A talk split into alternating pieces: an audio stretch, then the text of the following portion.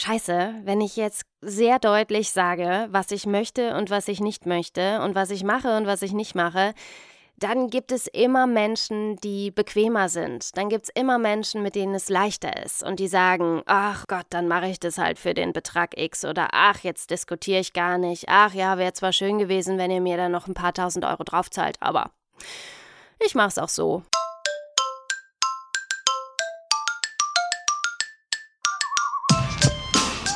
Der My Friend Mike Podcast. Geschichten aus dem Medienzirkus. Oh mein Gott.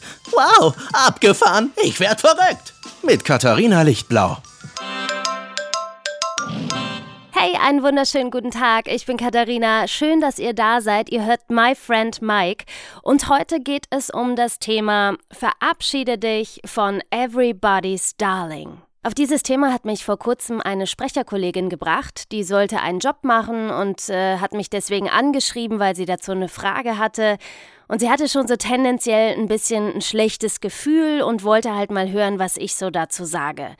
Und ähm, ja, dann habe ich mir das Ganze angehört und habe ihr erklärt, wie ich immer mit sowas umgehe. Und bei mir ist immer ganz klar, ich höre tausendprozentig auf meinen Bauch. Das heißt, wenn ich eine Anfrage bekomme und ich habe auch nur den leisesten Verdacht, dass da irgendwas schieflaufen könnte oder dass da irgendwas nicht mitstimmt mit dieser Anfrage oder dass ich hinterher enttäuscht sein könnte, weil ich verarscht wurde oder was auch immer, dann mache ich das nicht. Oder ich versuche das Ganze vorher so klipp und klar zu kommunizieren, ähm, dass mein Gegenüber, also mein Auftraggeber, dann da auch aus der Nummer wirklich nicht mehr rauskommt. Ja, also dass das dann zum Beispiel vertraglich alles festgehalten wird, dass ich da auf der sicheren Seite bin oder ähm, dass ich da einfach nochmal genau nachhake und dass der andere sich dann nicht mehr rauswinden kann.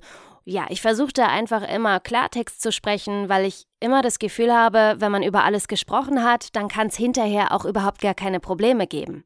Naja, jedenfalls habe ich das dann alles meiner Sprecherkollegin erklärt und ihr gesagt, dass ich da einfach rigoros bin, ähm, weil ich über die Jahre gelernt habe, wenn ich solche Jobs annehme, wo ich ein schlechtes Bauchgefühl bei habe, dann geht das immer in die Hose. Also da kann man ja wirklich die Uhr nachstellen und man sieht diese Bananenschale, da muss man doch nicht drauf äh, ausrutschen. Also man muss ja dann nicht da reintreten. Und das fand sie halt sehr beeindruckend, weil sie mich dann auch gefragt hat, ja, aber hast du denn keine Angst, wenn du solche Jobs absagst, ja? Weil das bedeutet ja trotzdem auch immer Geld und man hat ja auch als Selbstständiger immer Angst, wenn eine Anfrage kommt, wenn man die dann ablehnt, kommen überhaupt noch neue Anfragen rein und, und, und.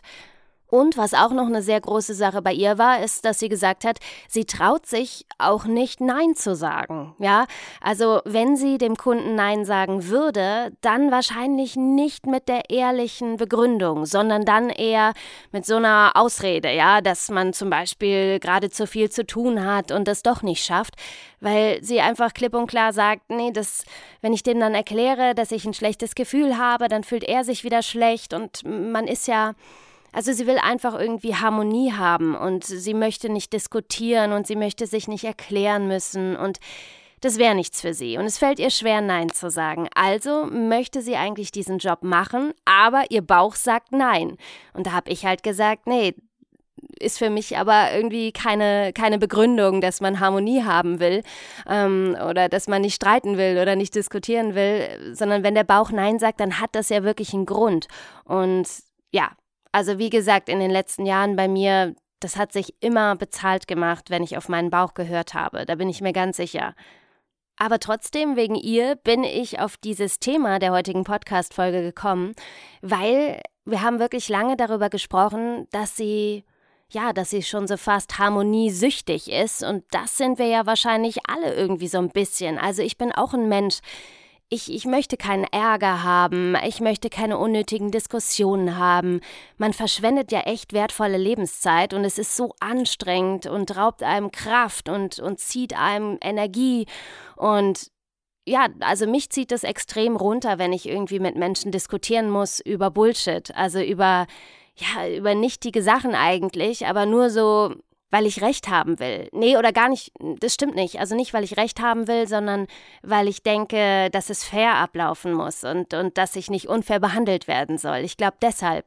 Und äh, natürlich, das, das macht keinen Spaß. Also ich bin da auch überhaupt gar kein Fan von. Trotzdem denke ich einfach, dass wenn es um was geht, nämlich darum, dass ich irgendwie morgens in den Spiegel gucken kann und sagen kann, dass es mir gut geht und dass ich keine Mistjobs mache oder mich nicht über den Tisch ziehen lasse oder mich nicht schlecht behandeln lasse, ich finde, das ist es mir einfach wert, dass ich dann auch ab und zu den Mund aufmache, wenn es dann eben sein muss. Man will es natürlich am liebsten jedem recht machen. Klar, der gesunde Menschenverstand sagt, das funktioniert nicht, man kann es nicht jedem recht machen. Und trotzdem, also ich kenne das gerade auch so aus den Anfangsjahren meiner, meiner Fernsehzeit, da habe ich auch schwer mit diesem Gefühl kämpfen müssen, dass mich vielleicht nicht jeder mag. Weil jeder will ja irgendwie gemocht werden, jeder will geliebt werden. Wahrscheinlich ist das generell so das Ding auf der ganzen Welt, ja. Dass wir, wir sind doch da, um geliebt zu werden, um zu lieben und geliebt zu werden. Und mh, mm, da ist es einfach so eine Sache. Auf der einen Seite möchte man Everybody's Darling sein, nämlich geliebt und, und angesehen und beachtet werden. Auf der anderen Seite möchte man aber auch nicht alles dafür in Kauf nehmen müssen und alles einstecken und immer den untersten Weg gehen müssen.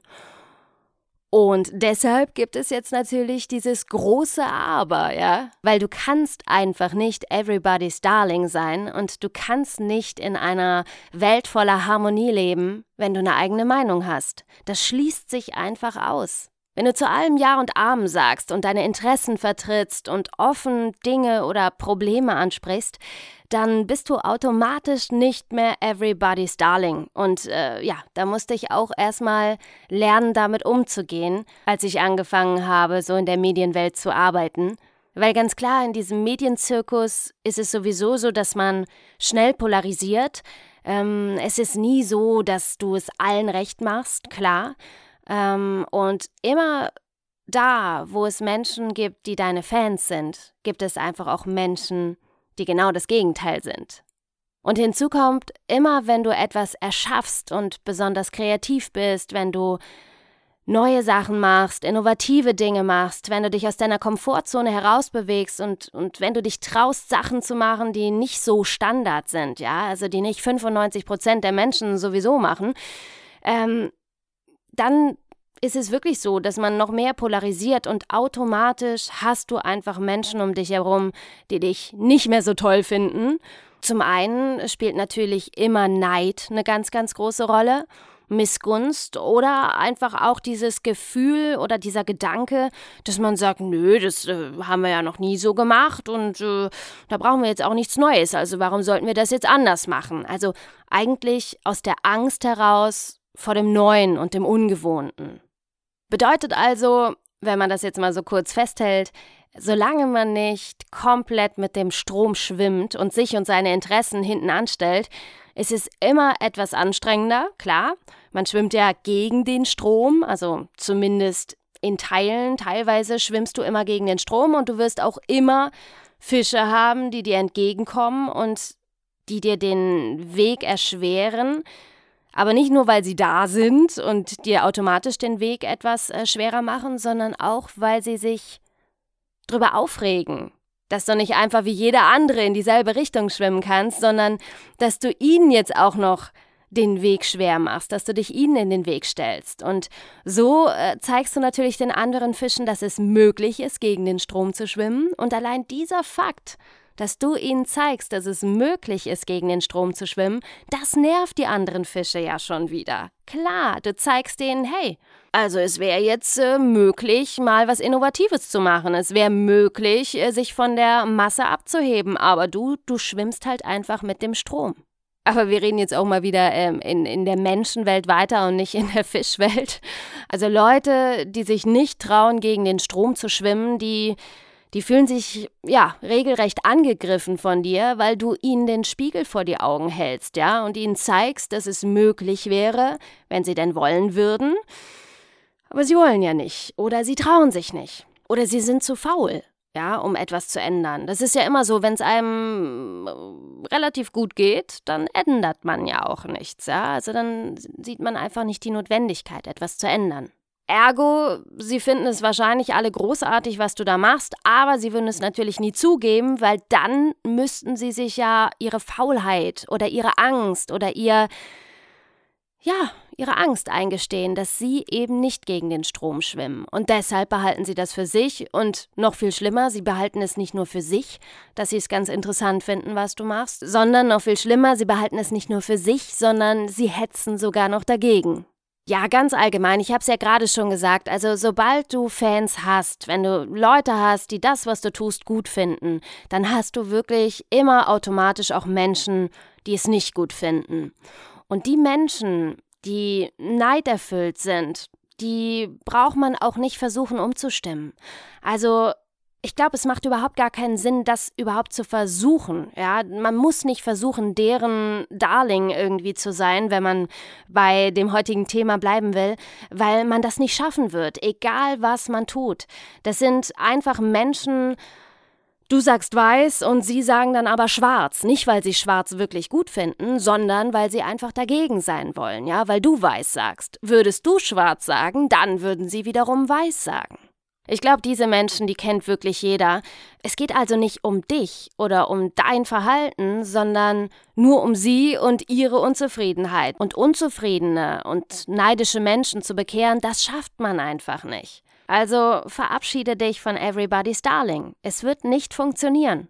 Zwei Beispiele dazu. Also, Erstes Beispiel beim Fernsehen, da hat damals bei mir nach einiger Zeit ähm, die Chefetage gewechselt. Also bedeutet, ich wurde von zwei Chefs ausgewählt, ähm, um meine Sendung zu moderieren. Und also da haben natürlich noch einige mehr mitgesprochen, äh, von der Casterin über meine Chefs eben, über die Chefs, die wiederum da drüber sind, bis hin zum Fernsehdirektor. Also es geht natürlich äh, in die ganz hohen Instanzen und jeder muss das irgendwie abnicken und jeder muss sein Okay dafür dafür geben. Aber so die Hauptchefetage, mit der ich auch ständig zu tun hatte, die hat eben gewechselt.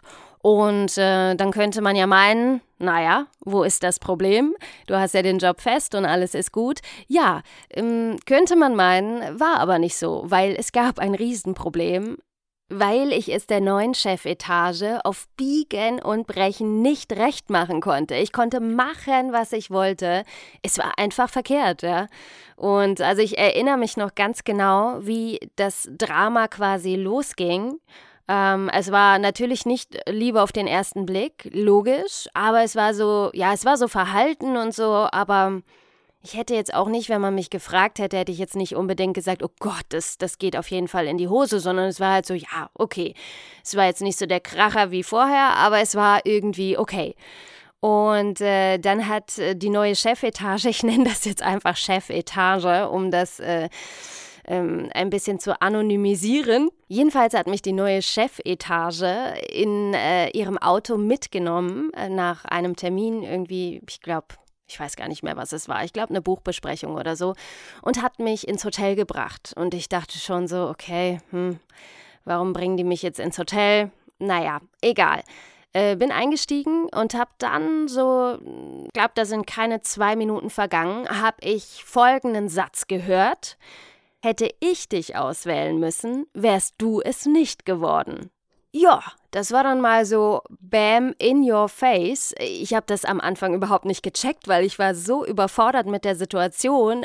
Wir saßen da wirklich im Auto und mir wurde klipp und klar gesagt, ähm, ja, dass äh, sie sich nicht für mich entschieden hätten.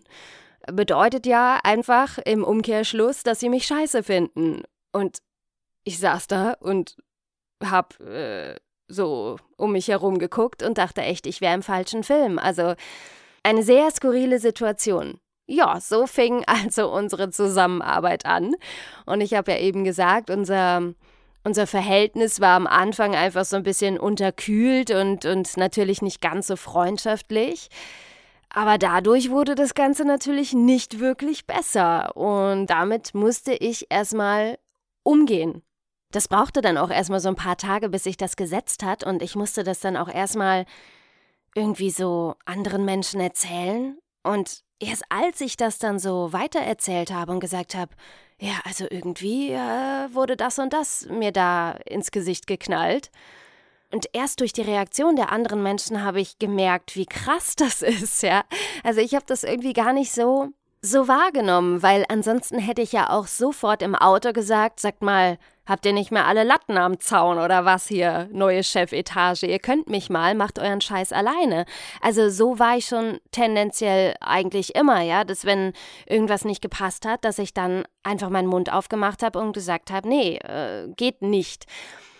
Aber natürlich, an diesem Job hing ich auch und, und wollte den auch nicht so einfach hergeben, nur weil, weil sich da irgendwas jetzt geändert hat es hat mir ja immer Spaß gemacht. Also alles war cool. So eigentlich war ich everybody's Darling und ich habe mich mit jedem verstanden. Ich glaube, ohne Ausnahme. Also genauso sehr mit den Kabelhelfern wie mit den Regisseuren, wie mit den Kollegen. Ich, ich habe mich immer, immer sehr, sehr wohl gefühlt und auf einmal kommen neue Personen dazu und du denkst, okay, was passiert hier jetzt? Und dann konnte ich mir natürlich überlegen, wie will ich dieses Problem jetzt irgendwie in den Griff bekommen? Und dann dachte ich mir, okay, mir ist der Job wichtig. Ich äh, versuche es jetzt der neuen Chefetage recht zu machen. Gesagt, getan, äh, alles, was mir vorgeworfen wurde, und da fangen wir an bei meinem Klamottenstil, dann habe ich mich manchmal zu viel eingebracht. Also ich habe mich wohl zu viel in die Drehbücher eingemischt. Das wäre nicht mein Job gewesen. Habe ich mich allerdings weniger eingemischt, dann habe ich mich zu wenig eingemischt. Dann ähm, ging es weiter mit dem Umgang mit den Gästen, wie ich mit denen umgegangen bin. Äh, zu nett, zu unnett, zu irgendwas. Also auf jeden Fall der Tenor war, es war auf jeden Fall immer falsch, ja. Ich konnte machen, was ich wollte. So der Umgang mit dem Team wurde mir irgendwann vorgeworfen, wo ich denke, hallo, wir haben uns doch immer alle gut verstanden, was kann mir da vorgeworfen werden? Also, ich habe da einfach nicht mehr durchgeblickt und ich dachte, okay, was soll ich tun? Und dann habe ich aber wirklich versucht, alles, was mir jemals vorgeworfen wurde, zu ändern. Also das ganze objektiv zu betrachten und mir auch wirklich zu überlegen, okay, was könnte, was könnten die jetzt damit meinen? Und ich habe mich dann auf einmal extrem in allen Situationen zurückgenommen. Also ich war auch nicht mehr wirklich ich selbst.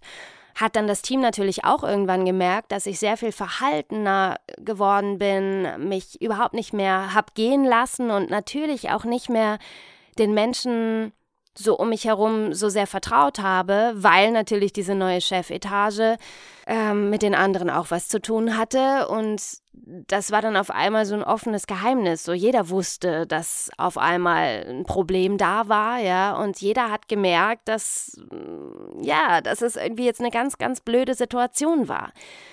Also lange Rede, kurzer Sinn. Mein erster Impuls war, okay, mir ist der Job wichtig, ich tue etwas dafür, ich ändere mich. Okay, auch wenn ich es nicht richtig einsehe, was ich angeblich falsch mache, aber ich ändere mich. Und wie ich gerade schon im Vorfeld quasi verraten habe, das ist genau das Gleiche, wie wenn ich sage weiß und der andere sagt schwarz, ja, einfach nur, weil derjenige nicht die gleiche Meinung haben möchte. Genauso war das einfach auch bei mir damals. Ähm, ich habe es geändert und dann war aber auf einmal das, was sie vorher gefordert hatten, dann war auf einmal das falsch, weil ich es ja jetzt gemacht habe. Und dann wollten sie wieder das andere und es endete eigentlich in einem riesengroßen Kindergarten, Theater, keine Ahnung, also ich kann das gar nicht mehr beschreiben das, äh, das war wirklich nur noch absurd. Und dann kam ich natürlich irgendwann dazu, dass ich gesagt habe, nee, okay, ich mache mich komplett kaputt damit. Das ist so unfair, was da mit mir gemacht wird. Ähm, ich mache mich kaputt, wenn ich wenn ich mich so sehr verbiegen lasse und es ja dann aber trotzdem niemandem recht mache, weil wenn es zumindest so gewesen wäre, dass durch das Verbiegen dass ich die Menschen damit glücklich gemacht hätte, ja, dann hätte man ja noch drüber streiten können. Weil wenn es das gewesen wäre, was sie gewollt hätten, okay, dann wäre es halt so gewesen, aber sie wollten das ja gar nicht. Und dann habe ich irgendwann wieder angefangen, mein eigenes Ding durchzuziehen und äh, dadurch wurde natürlich das Verhältnis auch nicht besser, weil das wurde dann natürlich auch sehr kritisch beäugt. Aber zumindest habe ich äh, dann nicht mehr gegen Windmühlen gekämpft und das hat mich weniger Kraft gekostet und weniger positive Energie gekostet. Ähm, die ich eigentlich immer hatte. Also das, ich bin eigentlich immer ein sehr, sehr positiver Mensch. Aber das hat natürlich beides extrem viel Kraft gekostet. Nur, dass die zweite Option, die ich hatte, also mein eigenes Ding zu machen oder wieder mein eigenes Ding zu machen, dann doch sehr viel angenehmer war, weil zumindest war ich dann voll und ganz bei mir und äh, habe nicht äh, mich irgendwie nach Menschen gerichtet, ähm, denen ich es sowieso nicht recht machen konnte. Ja, irgendwann war alles einfach nur noch ein riesengroßer Kampf. Das wurde natürlich nicht so ausgesprochen, aber ähm, so durch die Blume war das immer ganz, ganz klar. Und ähm, das Verrückte war ja einfach nur, ich war ja überhaupt nicht das Problem, weil ansonsten das wäre ja ganz schnell gelöst gewesen, nachdem ich äh, mich ja eine Zeit lang wirklich äh, da sehr eingebracht habe und versucht habe, es allen recht zu machen. Aber das war ja gar nicht das Problem, sondern es war eben deren Unzufriedenheit mit sich selbst. Aber das habe ich damals überhaupt nicht gecheckt, weil ich habe den Fehler immer bei mir gesucht. Und ich dachte immer, naja, aber ich will den Leuten ja irgendwie gerecht werden. Und die wissen wahrscheinlich, was sie sagen. Und hm, dann bin ich irgendwie zu schlecht oder dann bin ich, äh, weiß ich nicht was, ja, dann ich muss was an mir ändern.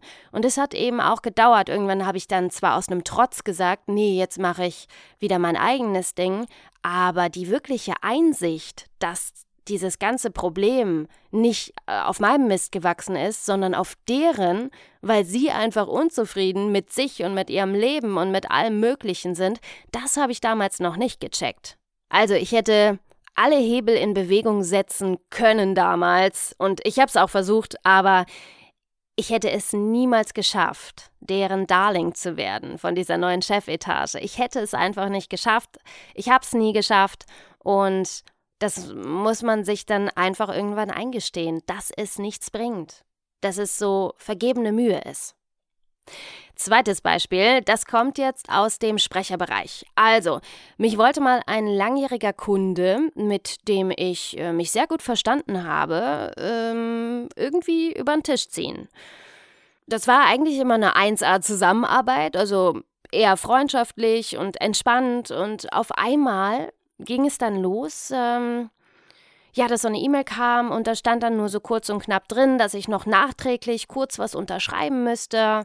Ich hätte zwar in meiner Rechnung stehen, welche Verwertungsrechte ich Ihnen für diese Aufnahmen einräume, aber wir hätten ja nie einen richtigen Vertrag gemacht und so und den würden sie jetzt noch nachträglich machen, aber da steht natürlich genau das gleiche drin, wie wir ja abgemacht hatten. Also alles halb so wild, aber sie bräuchten halt eben noch diese eine Unterschrift. Und da habe ich mir am Anfang überhaupt gar nichts bei gedacht, weil klar, wir haben uns immer super verstanden. Also habe ich sofort geschrieben, ja, ja, schick mal rüber, alles gut, unterschreibe ich dir. Äh, liebe Grüße. Was war? Sie haben versucht, sich wirklich so klammheimlich mit dieser Unterschrift mehrere tausend Euro zu sparen. Also das ist echt unglaublich.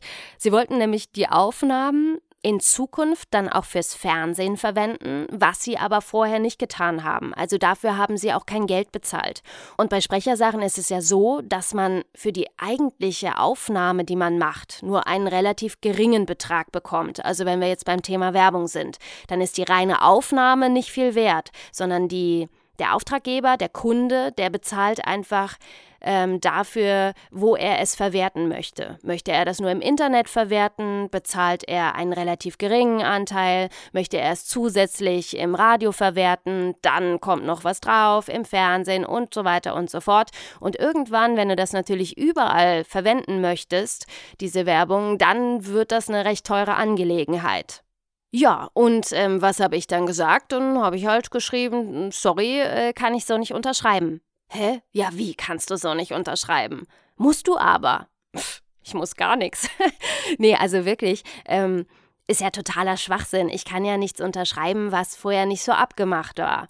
Ja, zum Glück habe ich das rechtzeitig gemerkt, weil manchmal ist man ja auch so, dass man dann denkt, naja, wir verstehen uns ja super, der wird mir schon keinen Scheiß vorlegen. Aber auch da wieder, Sobald es halt um Geld geht, ne, da äh, hört die Freundschaft auf, sagt man doch so schön. Und das ist einfach auch so. Also, wir waren nie Freunde, aber es war einfach ein sehr entspanntes Verhältnis, ein sehr entspanntes Arbeitsverhältnis einfach, was wir miteinander hatten. Ähm, aber da sieht man wieder, okay, unterschreibe niemals irgendetwas, was du dir nicht vorher hundertmal durchgelesen hast oder einen Anwalt hast drüber schauen lassen oder was auch immer. Also Verträge, egal was man vorher abgemacht hat, die müssen einfach vernünftig durchgearbeitet werden. Im Endeffekt lief das Ganze darauf hinaus, dass ich dachte, okay, ich unterschreibe das auf gar keinen Fall. Ihr könnt machen, was ihr wollt. Und wenn ihr mich aus der Kampagne rauskickt, mir scheißegal. Ich lasse mich nicht von euch verarschen. Das war dann so meine Einstellung.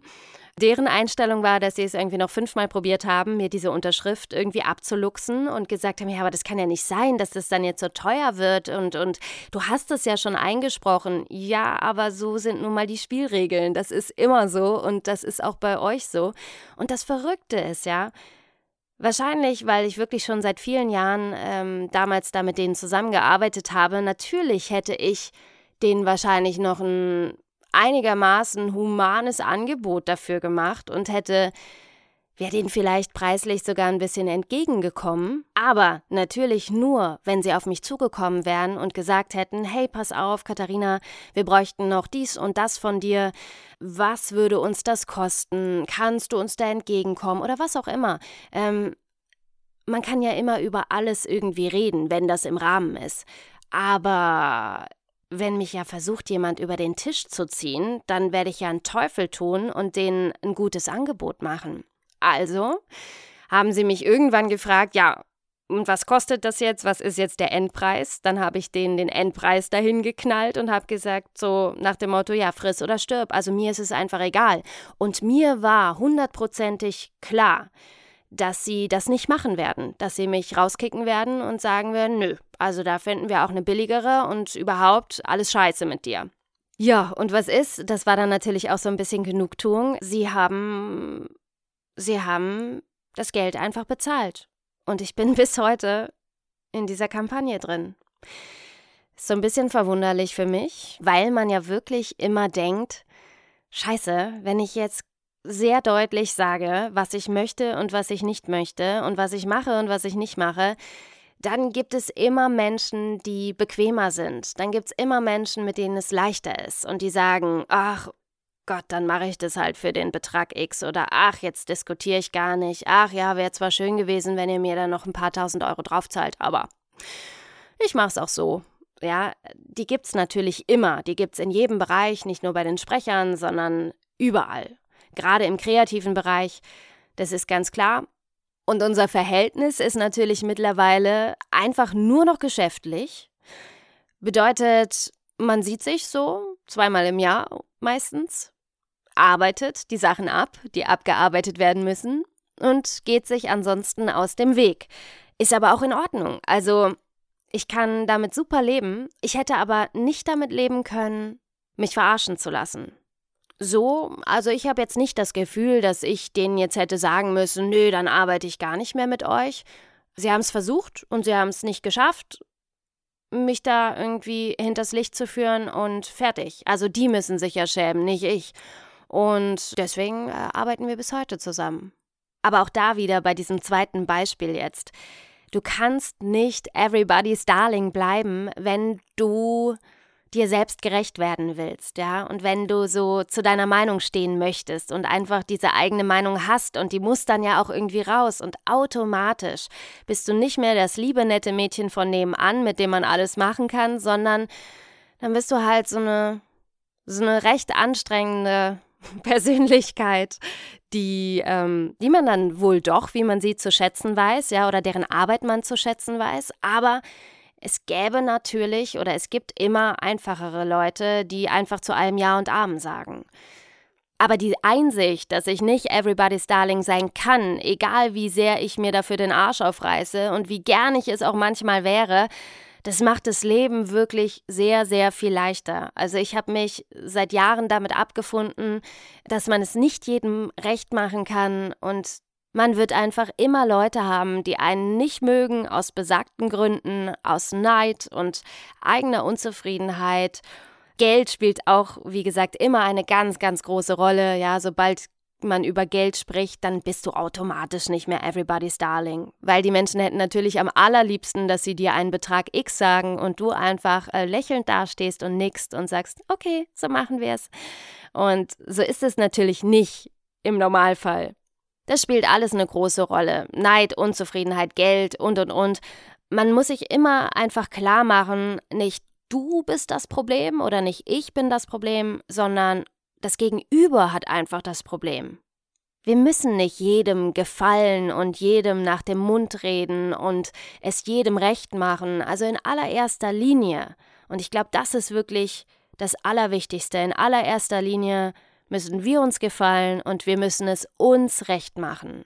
Und wenn ich morgens aufstehen kann und in den Spiegel schauen kann, ohne ständig ein schlechtes Gewissen zu haben, weil ich mich falsch entschieden habe oder nicht auf meinen Bauch gehört habe, dann ist alles perfekt. Ja, in diesem Sinne, gefällt euch selbst, macht es euch recht und dann kommt auch der Rest. Kein Mensch muss everybody's Darling sein. Aber das muss man einsehen. Und das muss man lernen, dass man eben auch Menschen hat, die nicht auf seiner Seite stehen. Aus welchen Gründen auch immer. Also, das war's für heute. Wenn es euch gefallen hat, dann freue ich mich sehr, wenn ihr den Podcast bei iTunes abonniert und mir da auch eine Bewertung schreibt. Ich lese alles und freue mich über alles. Letztens zum Beispiel nur noch eine ganz kurze Anekdote und dann lasse ich euch wirklich in Ruhe. Letztens habe ich eine total nette Bewertung gelesen und ich fand es so süß, da hat sich jemand so viel Mühe damit gegeben.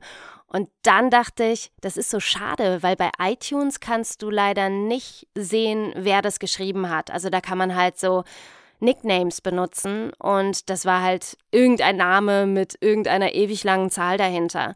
Und dann dachte ich mir aber, wenn ich das poste bei Instagram, vielleicht finde ich dann denjenigen, der das geschrieben hat, weil natürlich viele, die den Podcast hören, mich auch bei Instagram verfolgen. Und was war?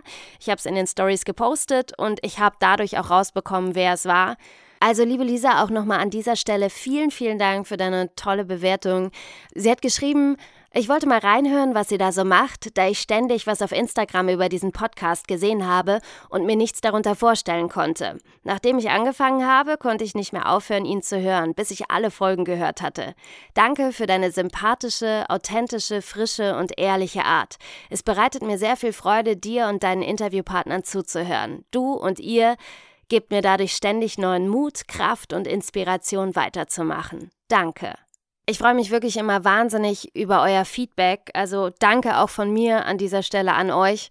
Das ist dann im Endeffekt das, was einen zum Weitermachen immer animiert. Dankeschön. Und äh, wenn ihr mich bei Instagram zum Beispiel verlinkt in euren Stories, zeigt, wo ihr den Podcast hört oder was auch immer, ich reposte das auch super gerne. Und äh, lasst uns da in Kontakt kommen und bleiben. Ich freue mich. Also, jetzt aber wirklich, macht's gut. Vielen, vielen Dank fürs Zuhören und äh, bis bald. Tschö.